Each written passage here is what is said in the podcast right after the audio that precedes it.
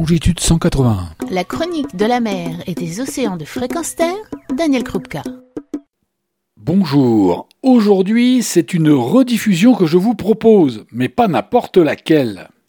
Non, elle ne date pas d'un mois, d'un an. Non, elle a 11 ans d'âge.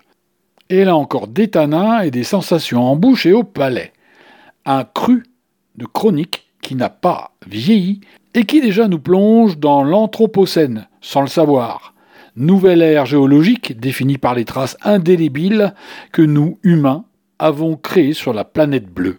À tout seigneur, tout honneur, je tiens à signaler que cette chronique avait été inspirée par un texte de Fred Vargas, auteur de romans policiers et engagé en écologie.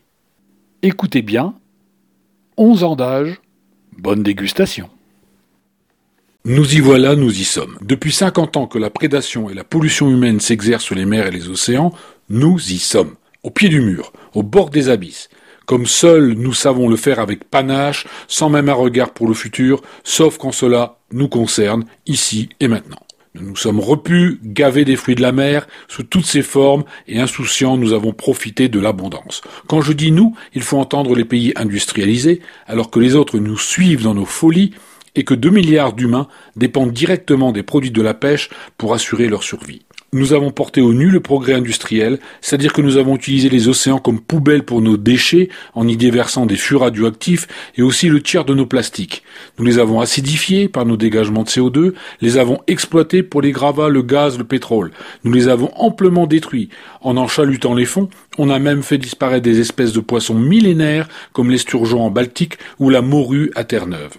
On s'est même fabriqué des pilules contre la panne sexuelle avec les ailerons de requin. Quel pied Et sous prétexte de silhouettes fines, de promesses de longue vie, nous avons consommé et surconsommé, gâchant même 30% des stocks de poissons en les rejetant aussitôt pêchés. Qu'est-ce qu'on s'est marré avec aussi des trucs carrément épatants comme élever des poissons en les faisant grossir plus vite, en démultipliant la pêche pour les nourrir, ou encore on a fait péter des plateformes pétrolières comme Deepwater Horizon, on a fait fondre la banquise, modifier des courants marins, changer la température de l'eau, et tout ça incognito. Ouais, on a bien déconné, et on s'en est mis jusque là, et tant qu'à faire, ça nous plairait de poursuivre l'expérience. Normal, c'est plus marrant de tuer quelques baleines que de se serrer la ceinture pour sauver quelques sardines.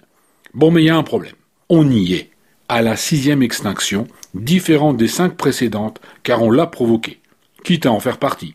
Près de 80% des stocks de poissons sont en danger, et à notre allure, en 2050, ils auront simplement disparu. Vraiment sûrs de cette sixième extinction, demanderont ces messieurs dames consommateurs avertis et tournés vers le progrès?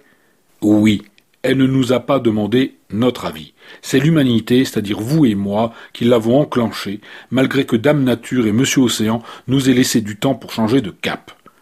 Sales, exsangues, ils nous ferment leur robinet. Moins d'oxygène, de temps clément, de plages propres, moins de poissons et beaucoup plus de méduses et de polluants.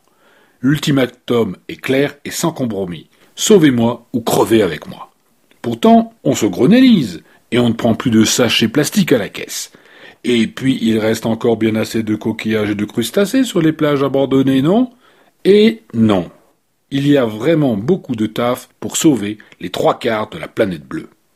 Stopper nos émissions gazeuses, nettoyer nos rivières et nos fleuves, dépolluer les fonds marins, relancer la marine à voile, laisser le temps au temps pour que la reproduction des poissons ait lieu, créer des réserves marines, stopper les pêches aveugles, arrêter les élevages concentrationnaires, et puis laissons les poissons à ceux qui en ont plus besoin, Mangeons local, végétal, pensons aux autres, aux générations futures et à nous.